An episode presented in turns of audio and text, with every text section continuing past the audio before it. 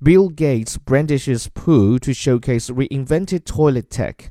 Billionaire philanthropist and Microsoft founder Bill Gates had his hands full on stage in Beijing on Tuesday, showing a jar of human feces.